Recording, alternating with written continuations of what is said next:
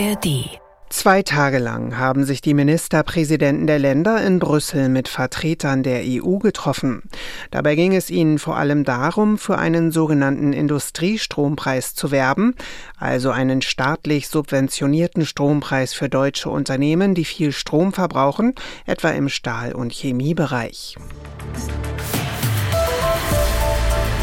Und damit willkommen zum neuen Standpunkte-Podcast von NDR Info. Heute ist Freitag, der 8. September und ich bin Marei Beermann.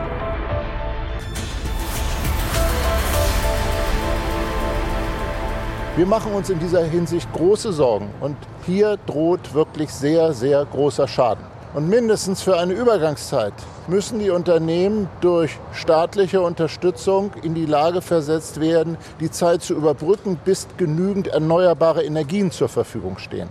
Niedersachsens Ministerpräsident Weil und seine Kolleginnen und Kollegen der Länder sorgen sich also, denn der deutschen Wirtschaft geht es nicht gut. So ist etwa die für das zweite Halbjahr von Experten vorhergesagte Konjunkturbelebung nicht eingetreten und ein Aufschwung scheint auch nicht in Sicht. Holger Beckmann aus dem ARD-Studio in Brüssel meint, solche Subventionen seien ökonomisch generell nicht sinnvoll, ganz im Gegenteil. Sie verzerren den Wettbewerb nicht nur im europäischen Binnenmarkt, sondern auch in Deutschland selbst. Kaum minder ärgerlich, dass die Ministerpräsidenten auf diese Weise auch noch unfreiwillig die EU-Verdrossenheit befördern, weil sich bei der deutschen Bevölkerung der Eindruck verfestigen kann, Brüssel wolle mit seinen grünen Ambitionen Deutschland schaden. Das könnte den Rechtspopulisten bei den nächsten Wahlen und auch bei der Europawahl im kommenden Jahr in die Hände spielen. Leider. Die Meinung von Holger Beckmann aus dem ARD-Studio Brüssel. Die Süddeutsche Zeitung findet es absolut legitim, dass die Länderchefs mit ihren Sorgen in Brüssel vorstellig geworden sind. Die Wurzel des Problems liegt für sie allerdings ganz woanders. Von Strompreisbrücke über Bürokratieabbau bis Migration. Es sind nicht die Länder, die schnelle Entscheidungen verhindern. Die Verhärtung im Bund-Länder-Geschäft ist vor allem der Parteienkonstellation in der Ampel zu verdanken. Es ist auch nicht die EU, die Deutschlands Probleme ignoriert. Es ist die Ampel, die kaum eine Botschaft an ihre europäischen Partner hat. Die OM-Medien aus Fechter und Kloppenburg halten die Lage für besorgniserregend, mögliche Subventionen aber für nicht realistisch. Wenn Parteizugehörigkeiten in der Debatte plötzlich keine Rolle spielen, muss die Lage verdammt ernst sein. Und das ist sie auch. Wegen der hohen Strompreise gerät die deutsche Wirtschaft immer mehr ins Hintertreffen. Am Ende dürften der Bund und damit die Steuerzahler die Zeche zahlen. Möglich, dass das notwendig ist, um den Wirtschaftsstandort Deutschland zu retten, ein Land, das nicht in der Lage ist, auch nach dem Abschalten der letzten Atomkraftwerke einigermaßen günstigen Strom zu produzieren, hat in der Vergangenheit allerdings vieles falsch gemacht. Dass sich die EU-Kommission auf das Spiel einlässt, ist unwahrscheinlich. Hat Innenministerin Faeser den früheren Präsidenten des Bundesamtes für Sicherheit in der Informationstechnik Schönbohm vorschnell von seinem Posten abberufen? Schönbohm hatte gehen müssen, nachdem ihm in der Satiresendung ZDF Magazin Royal eine Nähe zu Russland unterstellt worden war. Das erwies sich aber als falsch. Die CDU wirft der Ministerin vor, sie habe sich einer weiteren Gelegenheit entzogen, Rede und Antwort zu stehen, weil sie nicht bei einer Sitzung des Bundestagsinnenausschusses erschienen war. Dies nähere den Verdacht, dass sie etwas zu verbergen habe. Zu einem ähnlichen Schluss kommt Lisa Kaspari von Zeit Online. Naja, Nancy Faeser stellt sich auf den Standpunkt, all diese Fragen sind längst beantwortet. Es gab äh, mehrere Sitzungen dazu. Der ähm, Skandal um die Abberufung von Schönbohm ist jetzt auch schon ähm, fast ein Jahr her. Seitdem sind alle Fragen geklärt, sagt Frau Faeser. Ja? Und das Ganze hat natürlich schon auch ein bisschen mit Wahlkampf zu tun, warum jetzt die CDU sich wieder so darauf stürzt. Am 8. Oktober wird in Hessen gewählt und Frau Faeser tritt da für die SPD an.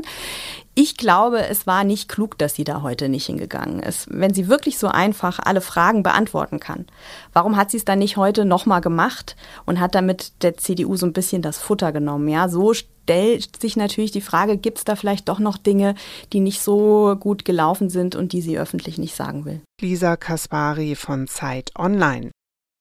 Zerrissene Jeans, bauchfrei, knallige Farben. Viele Eltern haben ein Problem damit, wie ihre Schulkinder morgens das Haus verlassen. Ihre Kinder könnten ausgelacht oder gemobbt werden, so die Sorge. Vor diesem Hintergrund hat sich der Bundeselternrat für verbindliche Bekleidungsregeln an den Schulen in Deutschland ausgesprochen. Im Nachbarland Frankreich sollen sogar vom Herbst an teilweise Schuluniformen eingeführt werden. Für die Taz aus Berlin sind Forderungen nach einer Kleiderordnung Wasser auf die Mühlen der AfD und anderer Rechtsgesinnter. Sie empfiehlt, einen anderen Aspekt in den Mittelpunkt zu rücken.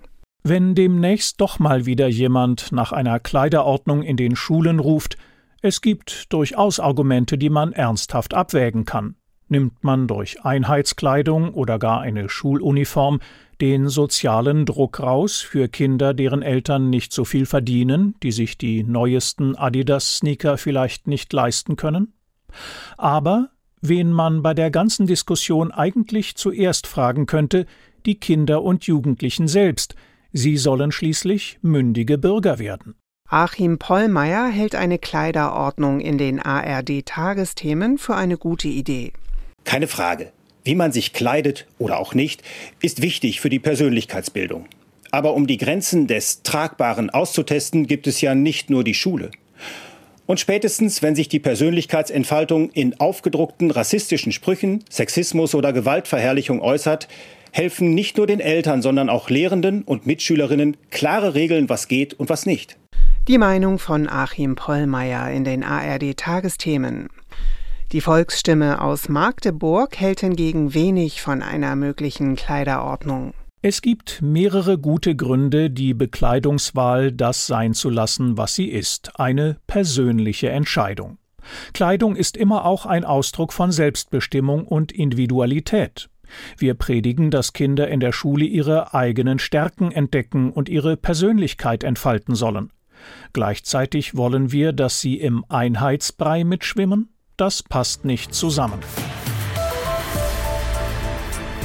Und das waren die NDR Info Standpunkte für heute. Den nächsten Podcast mit Meinungen aus den Medien zu einem neuen Thema gibt es morgen früh wieder. Ihr findet ihn zum Beispiel in der ARD Audiothek und könnt den Podcast auch abonnieren. Bis bald, ich wünsche euch einen schönen Tag. Ein Podcast von NDR Info.